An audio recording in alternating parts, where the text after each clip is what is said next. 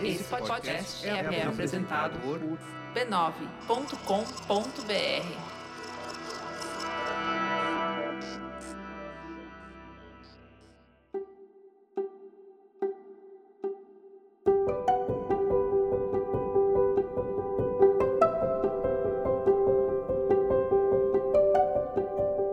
Bem-vinda, bem-vindo ao Autoconsciente.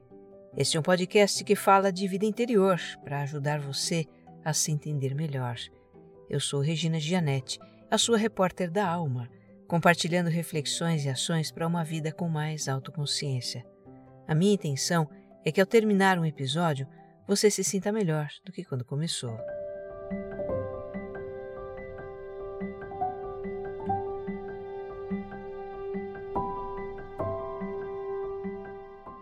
Se você me escuta pela primeira vez, o Autoconsciente é um podcast quinzenal.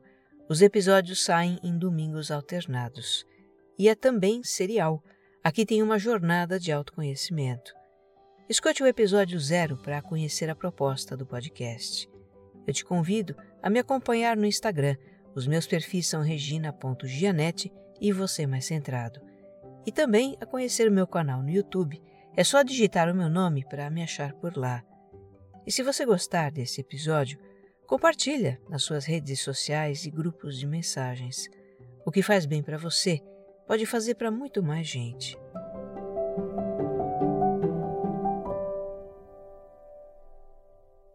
Episódio 117 Prazer sem fim.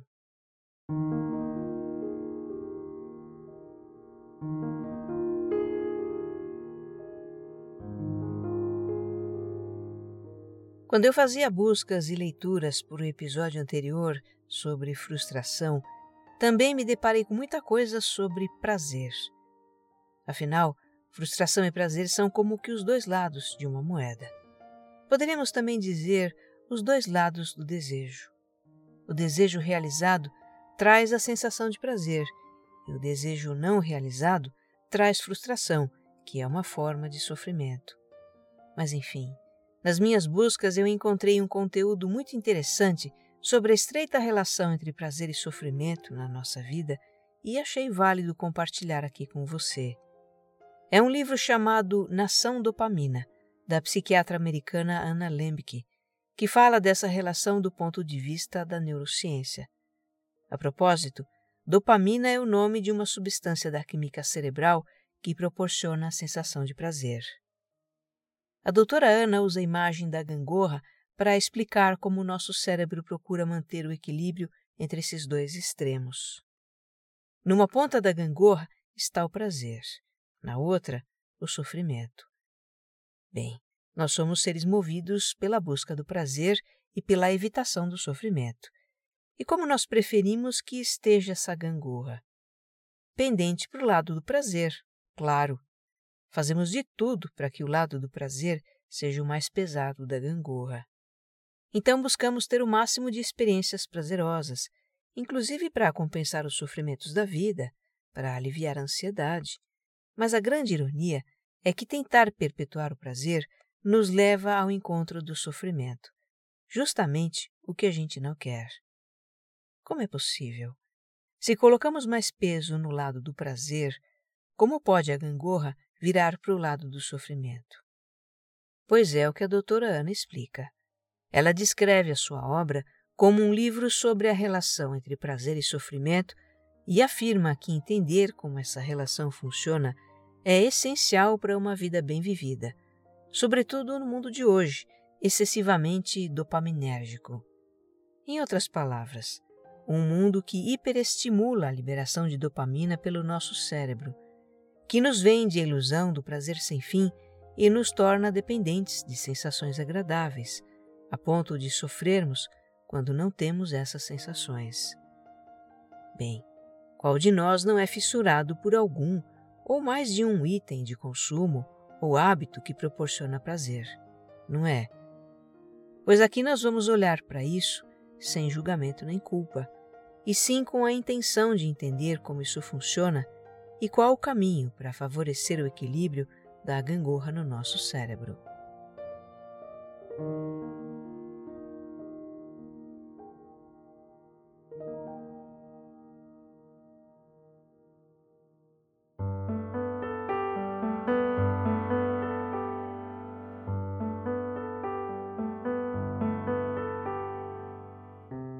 Que a busca do prazer move o ser humano essa é uma questão que se discute desde a antiguidade.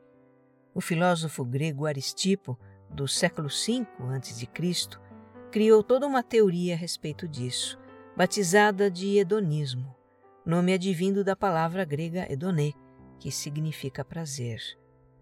Outros filósofos discutiram o hedonismo, trazendo outras nuances para o assunto, mas o que todas elas têm em comum é a ideia de que a felicidade humana reside em ter prazer e afastar o sofrimento. Portanto, prazer deve ser cultivado. Entendendo aqui prazer de uma forma bem abrangente, que vai além dos prazeres sensoriais e inclui também a apreciação da natureza, das amizades, das artes, da cultura, da atividade intelectual. Ao longo dos tempos, o hedonismo sofreu muitas críticas e o que popularmente se entende hoje desse conceito tem um viés negativo. Segundo esse entendimento, a pessoa hedonista seria alguém que busca apenas a sua satisfação pessoal, seria alguém superficial ou egoísta.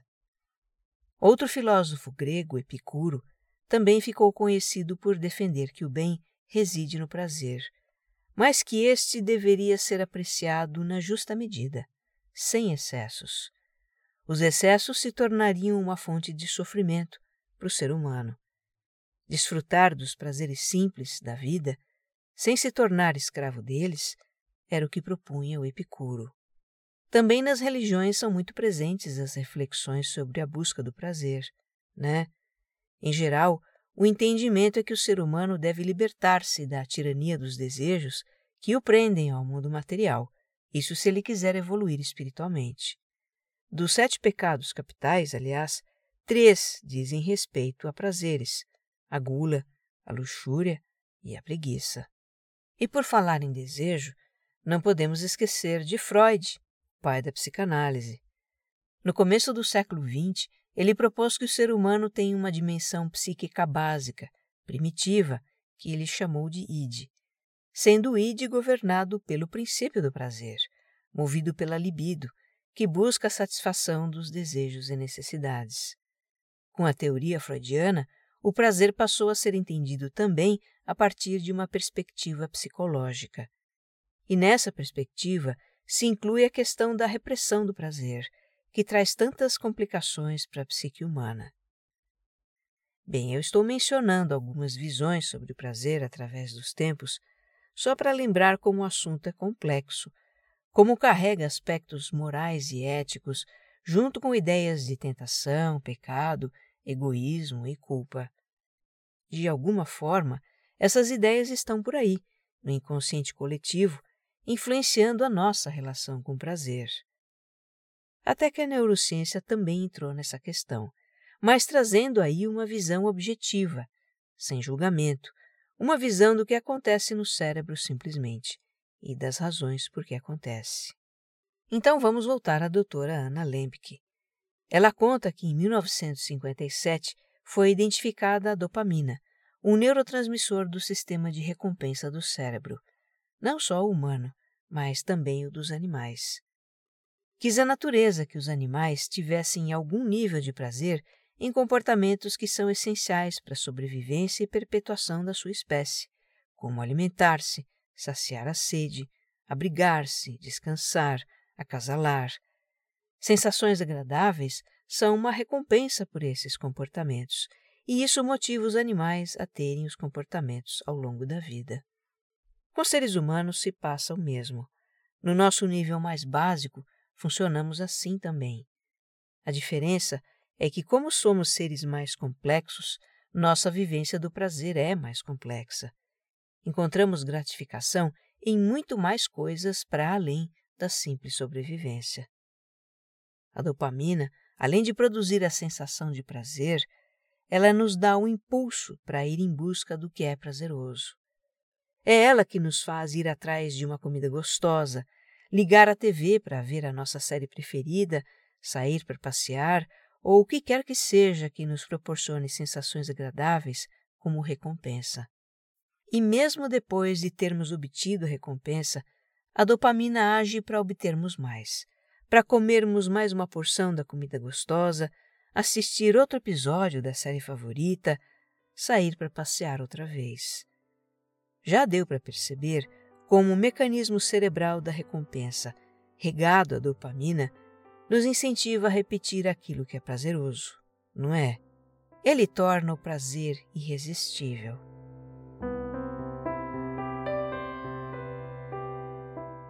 Outra descoberta importante da neurociência sobre o mecanismo de recompensa é que as sensações de prazer e sofrimento são processadas na mesma região do cérebro e operam em oposição uma à outra.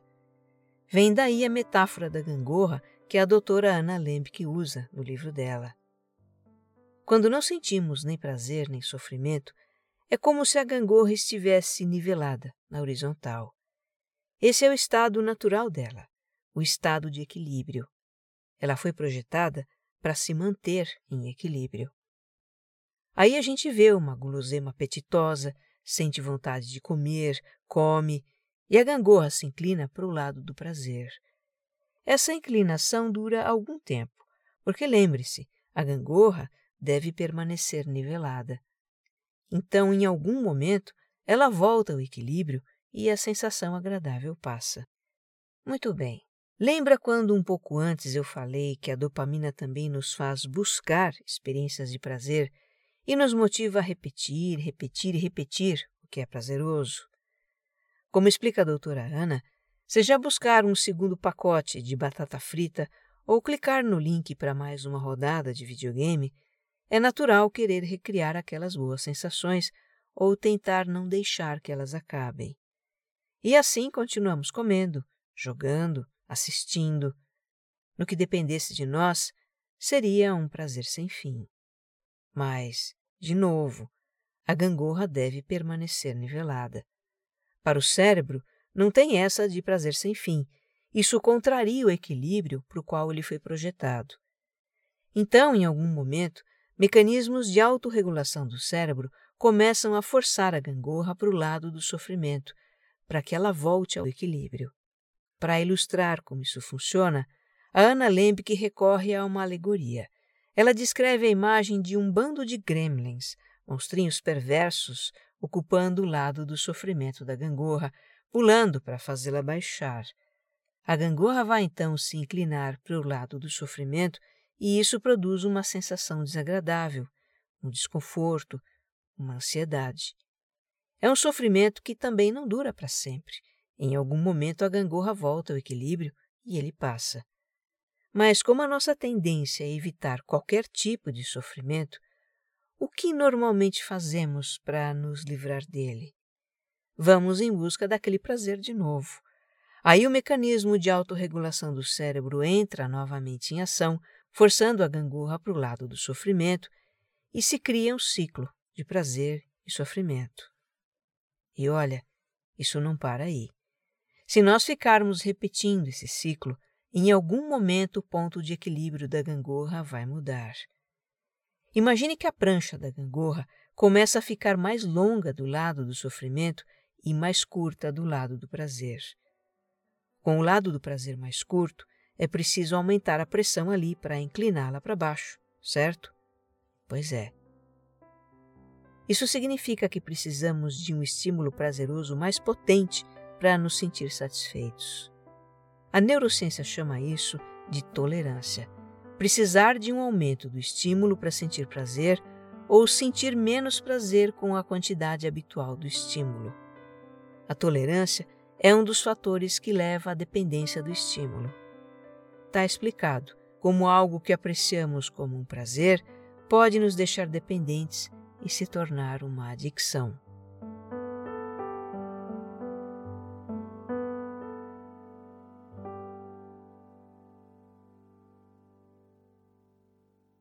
Agora que a gente tem uma ideia de como a neurociência entende o prazer e a sua estreita relação com o sofrimento, então podemos entrar na questão central do livro da Ana Lembke, que é como estamos nos tornando dependentes de dopamina em um mundo que nos oferece uma overdose de estímulos: comida, entretenimento, compras, jogos, notícias, experiências de consumo, sexo, bebida alcoólica, substâncias diversas.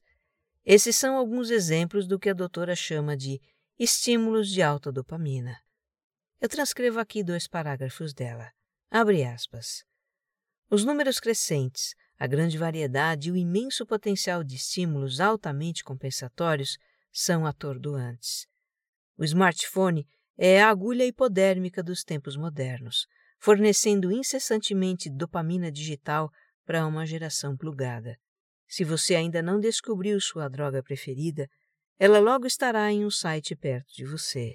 Além disso, a própria tecnologia é adictiva, com suas luzes pulsantes, seu estardalhaço musical e a promessa, com uma participação contínua, de recompensas cada vez maiores.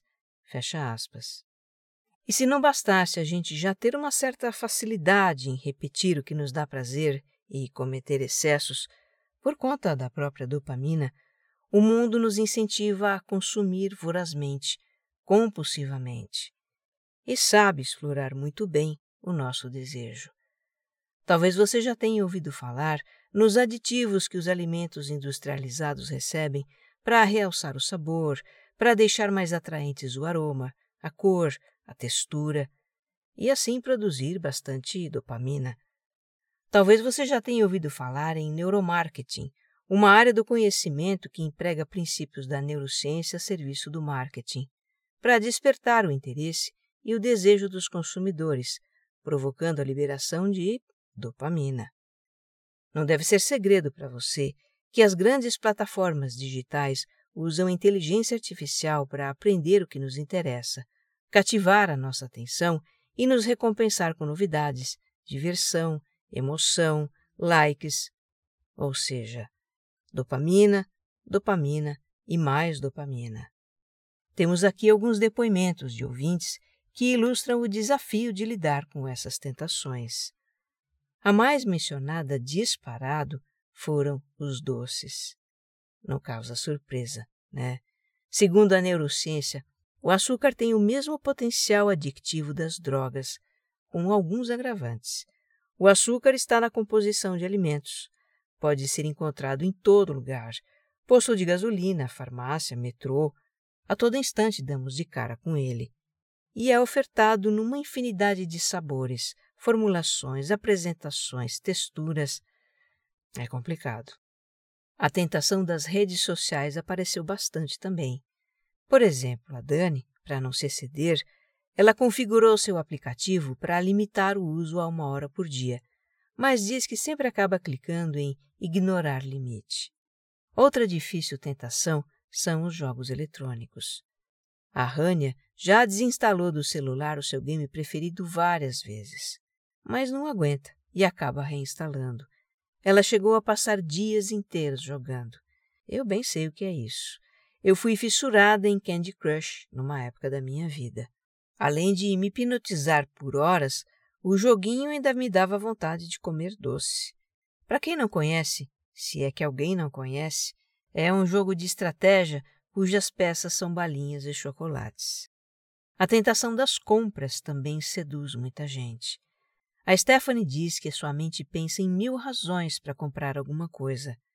Que é uma oportunidade imperdível, que aquilo nunca mais vai aparecer de novo, que é um item necessário, que faz super sentido.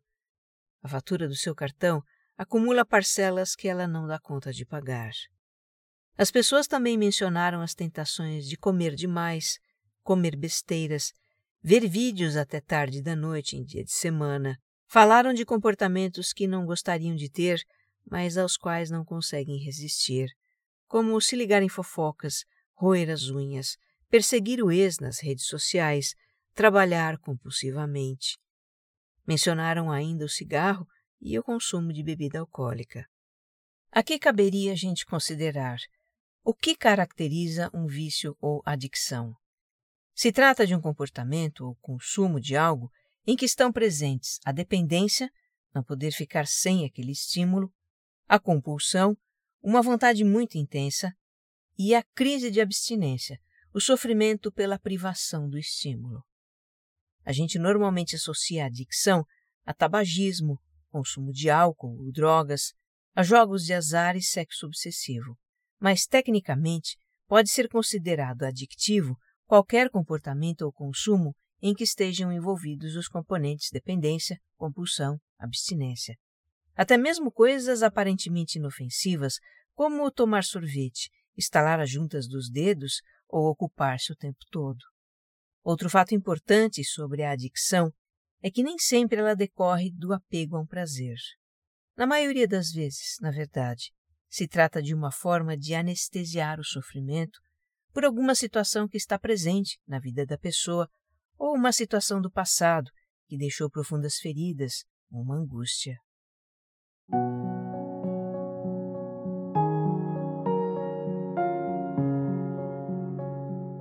Neste mundo que nos oferece prazeres abundantes para todos os bolsos e gostos, ser feliz é tido como norma. E sentir-se infeliz, entenda-se também insatisfeito, entediado, frustrado, com alguma dor emocional ou física, tudo isso é considerado fora da norma. Como escreve Ana Lembick no seu livro, fica difícil então lidar com o sofrimento. Perdemos a capacidade de tolerar até formas menores de desconforto. Vem daí que buscamos o prazer também para não ter qualquer tipo de sofrimento. As gerações anteriores levavam uma vida mais dura, sem as facilidades e confortos que a ciência e a tecnologia proporcionam hoje, e as pessoas de antigamente não tinham alternativa senão aceitar e conviver com limites, doenças, decepções, perdas, com os sofrimentos da vida. Já a nossa geração, que tem à disposição um mercado pronto para oferecer de tudo para nos sentirmos bem, qualquer desconforto que surge pode ser rapidamente resolvido por meio de uma sensação agradável, por uma dose de dopamina ou uma pílula de bem-estar. A doutora Ana diz: Alguns tomam comprimidos. Alguns se estendem no sofá maratonando Netflix. Outros leem romances baratos. Fazemos praticamente qualquer coisa para nos distrair de nós mesmos. No entanto, parece que toda essa tentativa de nos isolar do sofrimento apenas torna nosso sofrimento pior. Como psiquiatra, a doutora Ana vê uma relação entre a baixa tolerância ao sofrimento a elevada exposição a atividades de alta dopamina e o elevado consumo de medicamentos de bem-estar. No seu livro, ela traz dados do aumento vertiginoso em vários países nos últimos anos de uso de antidepressivos, ansiolíticos, calmantes, estimulantes, analgésicos. Nos Estados Unidos, país que tão bem representa a cultura do consumo e do prazer, 11% dos adultos tomam remédios de uso psiquiátrico. Outro medicamento muito receitado para as pessoas se sentirem melhor são os chamados opioides, sedativos potentes que anestesiam a dor e acalmam. Nos Estados Unidos, a prescrição de opioides em 2012 foi em volume suficiente para que cada americano tivesse um frasco em casa. Naquele ano, a população do país era de 310 milhões de pessoas. É, eu sei que esse cenário é pesado, mas a autoconsciência passa por olharmos, sem disfarces, para a realidade do mundo, a nossa realidade individual, e fazer correções de rumo, se for o caso. Eu aqui no podcast não me furto de volta e meia falar sobre como nosso mundo está adoecido e muitas coisas estão em desequilíbrio. E se nesse ponto você achar que a sua relação com o prazer precisa de mais equilíbrio, vamos à parte do o que fazer com isso. O que a doutora Ana sugere é jejum de dopamina. Calma, tá? Não se trata de retirar completamente o prazer da nossa vida. Isso seria literalmente suicídio. A dopamina existe para nos manter motivados e interessados em viver. Se trata de reduzir os excessos de estímulos e equilibrar a gangorra do nosso cérebro. Para o tratamento dos seus pacientes, a maioria com problemas de adicção a Ana Lembe prescreve o que ela chama de fórmula do equilíbrio. Mas não é remédio. É uma sequência de etapas cujas iniciais formam a palavra dopamine, com E no final, que é como se escreve em inglês.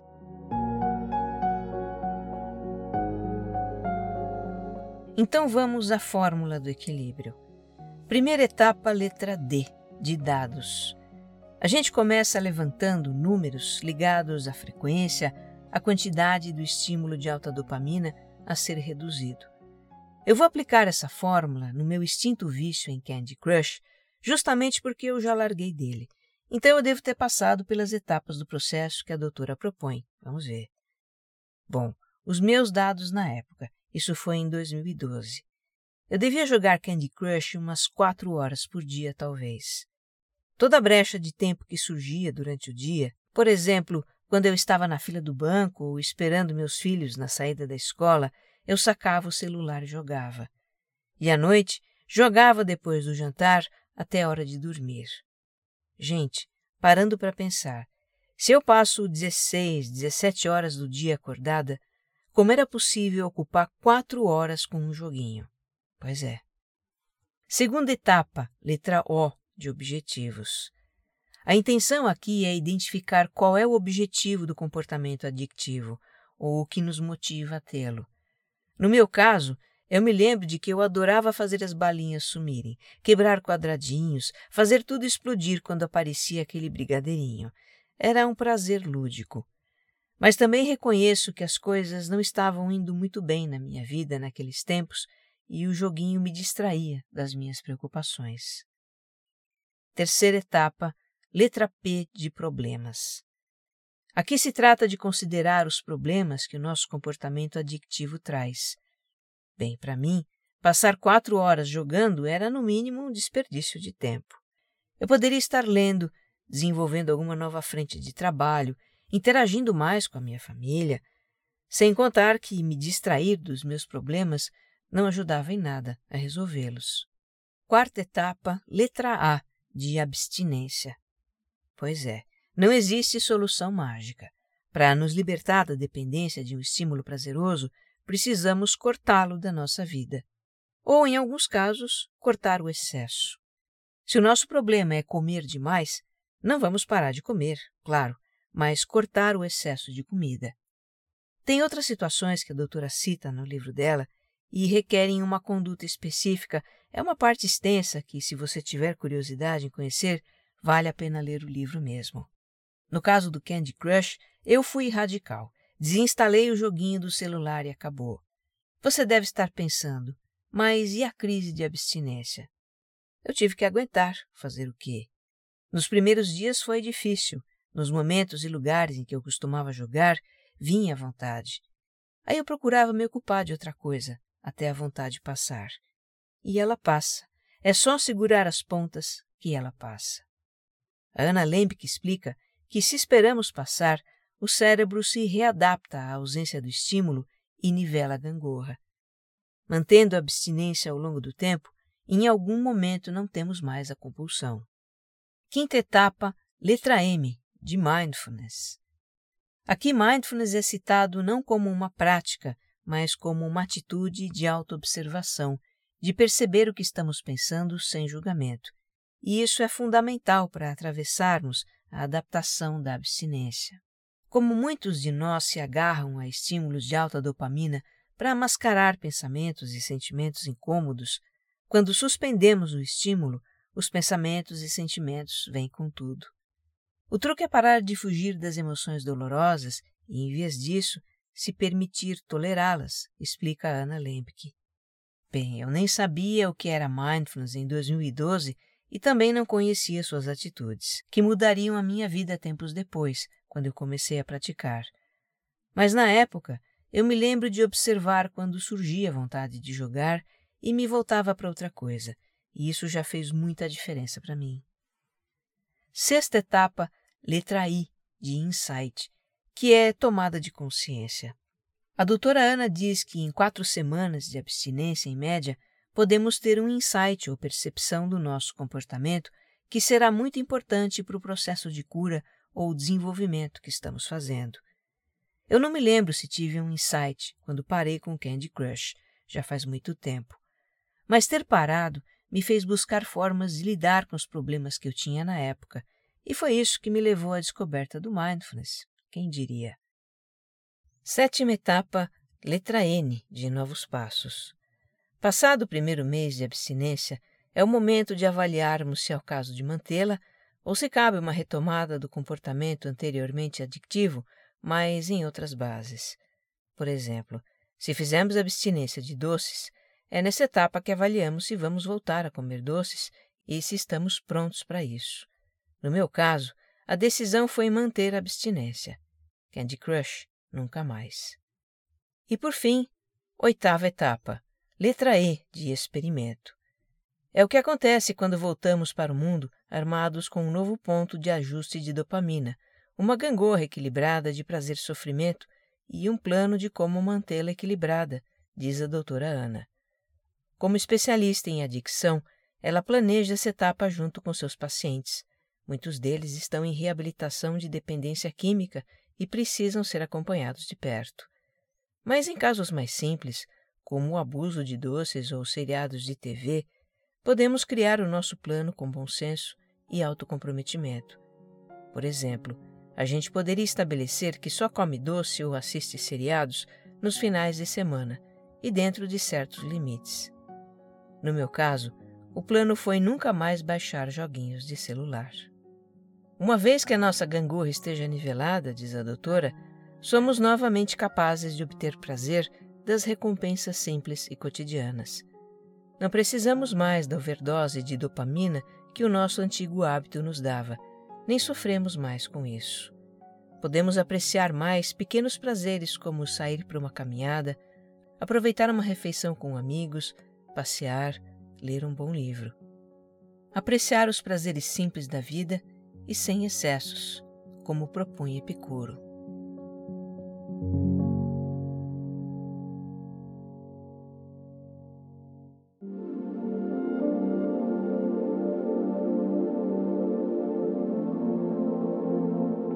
Olha, quanto mais eu descubro sobre o funcionamento do nosso cérebro, do nosso corpo, mais admirada eu fico com esse magnífico equipamento de carne e osso que foi confiado à nossa alma. Como ele é perfeito! Como é perfeito que a gente possa sentir prazer, nos deleitar com as sensações agradáveis que o corpo nos proporciona. Isso nos faz ter gosto pela vida, querer levantar da cama todas as manhãs e abrir a janela para ver o sol, nos banhar, tomar um café da manhã gostoso, sair para o mundo, conquistar as nossas coisas, nos divertir, abraçar, cheirar flores. Como é perfeito que, quando nos apegamos ao prazer, quando nos excedemos nisso, o cérebro corrige os nossos desvios, nos dando justamente o que queremos evitar: o sofrimento. Porque o caminho do sofrimento nos reconduz ao equilíbrio. Não é natural o prazer sem fim assim como não é natural o sofrimento sem fim. Natural é a alternância desses dois estados, entremeada de momentos de neutralidade, sem excitação nem perturbações. E tanto melhor se em todos os momentos da vida houver a confiança de que tudo é como deveria ser. Que você esteja bem. Um abraço.